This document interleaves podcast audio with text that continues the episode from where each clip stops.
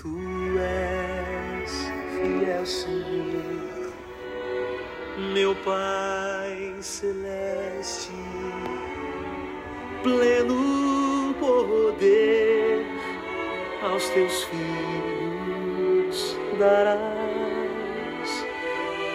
Nunca mudaste,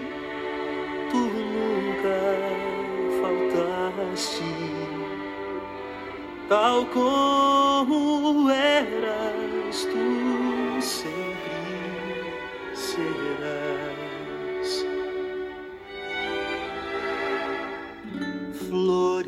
Olá, queridos, graça e paz, que o Senhor abençoe sua nova semana, seu novo dia aí, amém? Lembrando sempre que as misericórdias do Senhor se renovam a cada manhã, então que você possa aproveitar o melhor que o Senhor tem para você neste dia, amém? Eu gostaria de estar lendo uma passagem que eu li nesse final de semana, é Lucas capítulo 16, ah, que fala sobre a parábola do mordomo infiel. Amém? Toda a palavra de Deus, ela é usada para a nossa edificação, para nossa, para o nosso ensinamento, para a nossa correção, para estímulo da nossa fé. Amém? Portanto, vamos aprender o que o Senhor tem a nos dizer com esta parábola. Amém? Então, Lucas capítulo 16, a partir do versículo 1, nós lemos o seguinte: Dizia também o Senhor Jesus aos seus discípulos: Havia um certo homem rico, o qual tinha um mordomo, e este foi acusado perante ele de dissipar os seus bens. E ele, chamando-o, disse-lhe: Que é isto que ouço de ti? Dá contas da tua mordomia, porque já não poderás ser mais meu mordomo. E o mordomo disse consigo: Que farei, pois que o meu senhor me tira a mordomia? Cavar não posso, de mendigar tenho vergonha. Eu sei o que hei de fazer, para que, quando for desposado da mordomia, me recebam em suas casas. E chamando a si cada um dos seus devedores, disse ou dos devedores do seu senhor, disse ao primeiro: Quanto você deve ao meu senhor? E ele lhe respondeu: Cem medidas de azeite. E disse-lhe então o mordomo: Toma a tua obrigação, a tua conta, e, assentando-te já, escreve cinquenta. Disse depois a outro: E tu, quanto deves? E ele respondeu: Cem alqueires de trigo. E disse-lhe: Toma a tua obrigação e escreve oitenta. E louvou aquele senhor, o injusto mordomo, por haver procedido prudentemente, porque os filhos deste mundo são mais prudentes na sua geração do que os filhos da luz. E eu vos digo: façam para vós amigos das riquezas da injustiça, para que, quando vos faltarem, vos recebam eles nos tabernáculos eternos. Quem é fiel no mínimo, também é fiel no muito. Quem é injusto no mínimo, também é injusto no muito. Pois, se nas riquezas injustas não fostes fiéis, quem vos confiará as verdadeiras? E se no alheio não fostes fiéis, quem vos dará o que é vosso? Nenhum servo pode servir a dois senhores, porque ou há de odiar a um e amar o outro, ou se há de chegar a um e desprezar o outro. Não podereis servir a Deus e a Mamon, que significa o rei das ou Deus da riqueza. Então, nessa passagem aqui, nesta parábola, nesta ilustração que Jesus Cristo fez, né, a gente nota alguns pontos aqui muito importantes. Em primeiro lugar, Jesus fala né, de um homem rico, o qual ele tinha um mordomo. Em algumas traduções, como eu tenho falado, muitas vezes para facilitar de certa forma o entendimento, às vezes algumas palavras são adaptadas para a nossa realidade. E aí, normalmente se coloca como mordomo, como administrador. Mas quando a gente ouve a palavra administrador, por exemplo, aquele, aquela pessoa, ela é administradora lá na empresa, automaticamente a gente entende um empregado que tem um certo, claro, grau de importância e de responsabilidade, mas que vive é, limitado pela organização, pela administração que está acima dele. Acontece que não era assim com o mordomo. O mordomo, nesse caso, é aquele que tem a autorização do seu patrão né, para fazer o que bem lhe aprove, para fazer o que ele entender como melhor. É claro, é importante nós lembrarmos que, nesse caso, esse mordomo está trabalhando para o seu senhor. E sendo assim, ele está trabalhando para o reino do seu senhor e não para uma causa própria. Mas, por ser um mordomo, esse mordomo, todo e qualquer bem, todo e qualquer, vamos dizer, lucro que o seu patrão tiver, com certeza isso também vai significar muito para ele. Ele também será participante disso. E a própria posição em si de ser mordomo já é algo bastante honroso, né? Lembramos de um mordomo muito famoso que foi quem? José. José do Egito.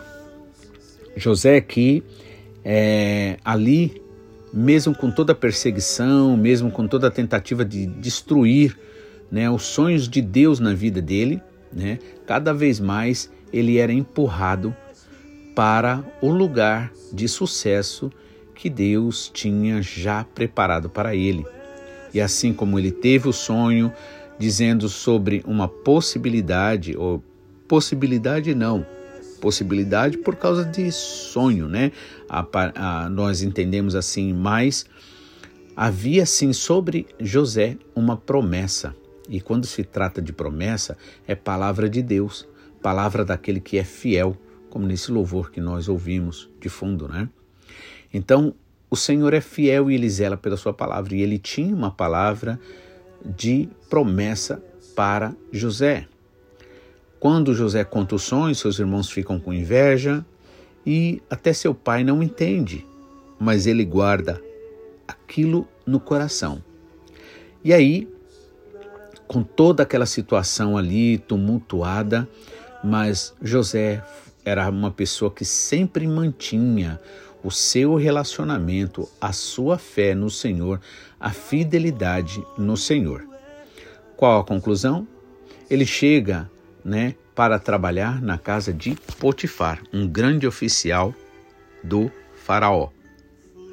Sendo assim, ele é, ali é colocado como mordomo e a Bíblia deixa bem claro que Potifar entregou tudo na mão dele, só não a esposa, né? E aí, o que acontece é que por causa daquela fidelidade que ele tinha, por causa daquela, daquele amor, daquela é, consideração que ele tinha ao Senhor Deus, o que acontece? O Senhor o abençoava. Porque não importava a situação que ele estava vivendo, em toda e qualquer situação, quanto mais o inimigo se levantava contra ele, mais ele era vitorioso. Então, ele é um grande exemplo de um mordomo, né? E ali, então ele tinha, ele podia fazer o que quisesse fazer, né? Com todos os bens que Potifar tinha, né? E o Senhor era com ele, e por isso ele realmente ele tinha sucesso. Sendo assim, nós vemos que ser mordomo, como nós nesse caso somos, por que nós somos mordomos? Porque o Senhor tem dado tudo e todas as coisas a você.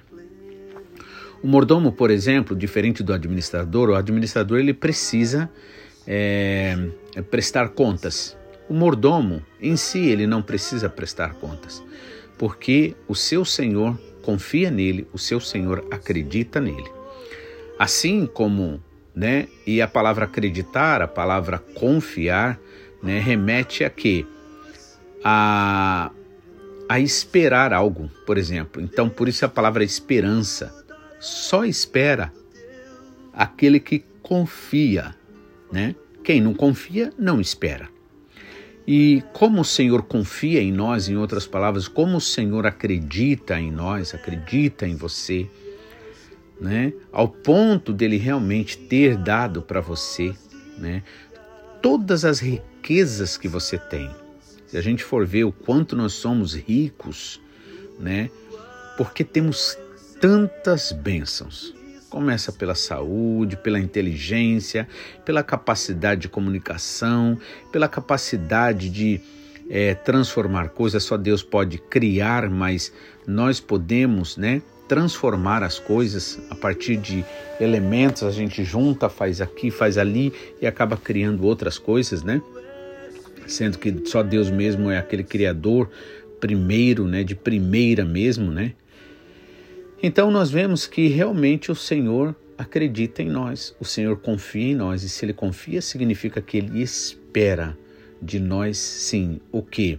Que nós realmente nos voltemos para Ele e nos entreguemos a Ele, dando-lhe o direito de trabalhar em nossas vidas, de transformar a nossa vida e de nos usar para a honra e glória do Seu santo e bendito nome. E aí, o, esse mordomo, né? Ele algumas coisas que ele faz que não é descrito, mas ele é ali acusado de desperdiçar, de fazer coisas erradas com aquilo que o seu senhor, né, que pertenceu ao seu senhor. E ouvindo isso, né, o que, que o seu senhor resolve fazer? Ele chama o mordomo e diz: Que é isso que ouço de ti? Olha, presta conta da tua mordomia, porque já não poderás ser mais meu mordomo. E a Bíblia diz, irmãos, que Deus um dia, Jesus um dia, vai pedir conta sim para nós, porque nós passaremos pelo tribunal de Cristo, que significa o quê? Não para condenação, não para ser julgado para condenação, mas significa ser, é, passar por aquele tribunal para receber o prêmio, né? Os prêmios ali que o Senhor tem para nós. Amém? Enquanto aqui na terra, muitas vezes a gente, a única coisa que a gente se preocupa é ir para o céu. Nós precisamos entender, irmãos, que muito mais do que simplesmente ir para o céu, é nós verdadeiramente termos riquezas espirituais. Por isso Jesus Cristo disse: Não acumuleis é, tesouros na terra, porque onde estiver o teu tesouro estará aí o teu coração, mas juntai tesouro no céu, onde o ladrão não entra nem rouba, a traça não destrói e a ferrugem não consome. Então, aquele mordomo, né, aquele senhor disse, então, presta conta, porque é, não poderás mais trabalhar comigo. E aí o mordomo vai e pensa consigo mesmo: Que farei, pois, que o meu senhor me tira a mordomia? Né? E agora, o que, que eu vou fazer?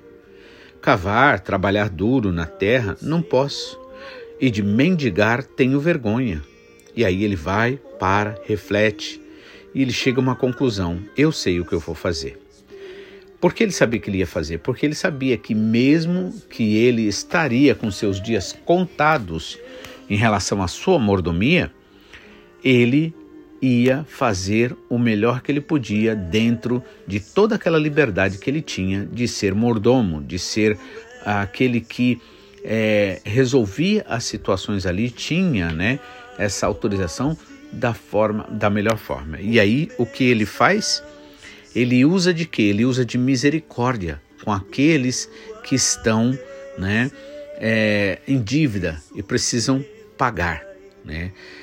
Quem sabe antes dessa situação, né, ele jamais teria feito isso. O que ele vai fazer agora? O que, que ele faz? Chamando a cada um dos devedores do seu senhor, ao primeiro ele diz: Quanto deves ao meu senhor? E aí esse primeiro responde: Cem medidas de azeite. E disse-lhe então: toma a tua obrigação, a tua conta, né? e assentando-te já escreve 50.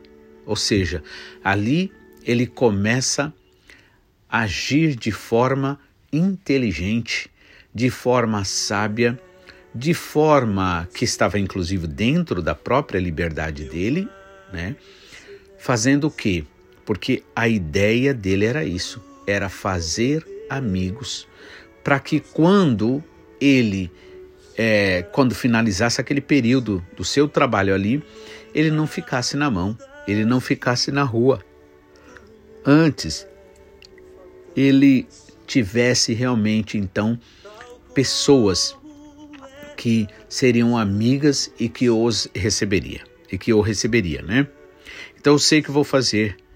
Então, é, chamando, né? Vai e diz isso. E aí, ao segundo lá, pergunta: e você, quanto você está devendo? Ah, 100 medidas de, aliás, é, 100 alqueires de trigo. E disse-lhe: toma a tua obrigação, escreve 80. E aí, quando o patrão, ali, o homem rico, o seu senhor, ficou sabendo disso, aqui no versículo 8, o Senhor Jesus diz: e louvou, ou seja, elogiou aqui, uh, o, o Senhor, é, o patrão dele, né? Em outras palavras, elogiou o injusto mordomo por haver procedido prudentemente porque os filhos desse. Aí Jesus vai dizer: os filhos desse mundo são mais prudentes na sua geração do que os filhos da luz. Né? Então vejam, ali aquele mordomo foi acusado de injustiça, de fazer coisas erradas. E aqui, aquele senhor que agora tem esse mordomo por injusto, ele o louva na atitude dele, porque porque ele foi sábio o suficiente, trabalhando dentro da sua liberdade ali, né? Para quê?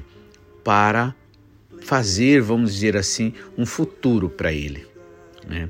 E aí Jesus vai e diz: é, os filhos deste mundo, ou seja, são mais prudentes do que na sua geração do que os filhos da luz.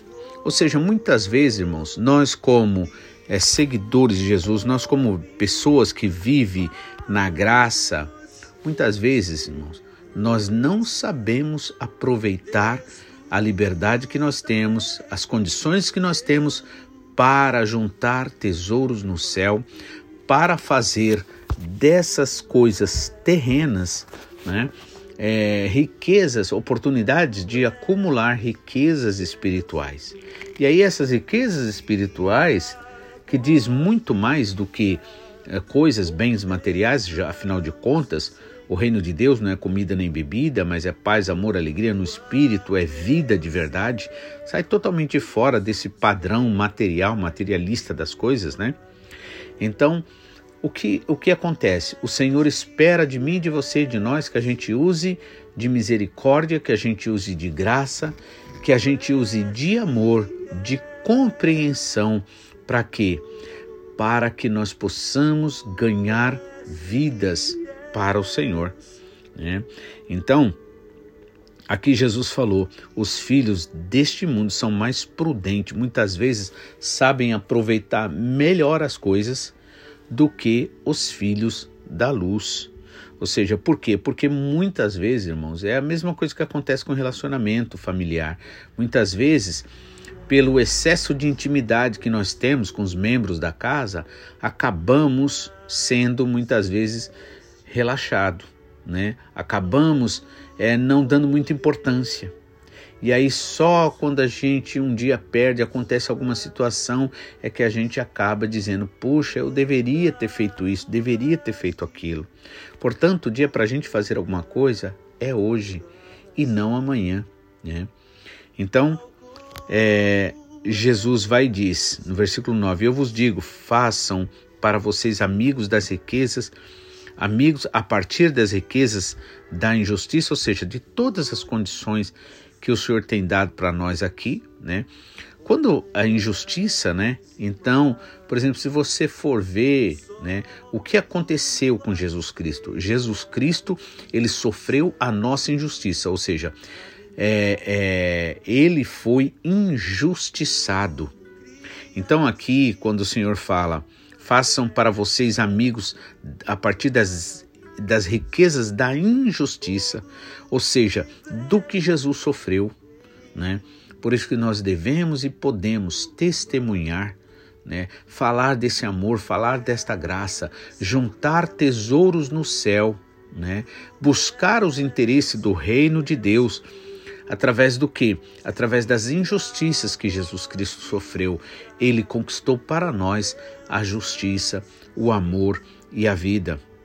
Então, façam para vocês amigos a partir das riquezas da injustiça, para que quando vos faltarem, vos, vos recebam eles nos tabernáculos eternos.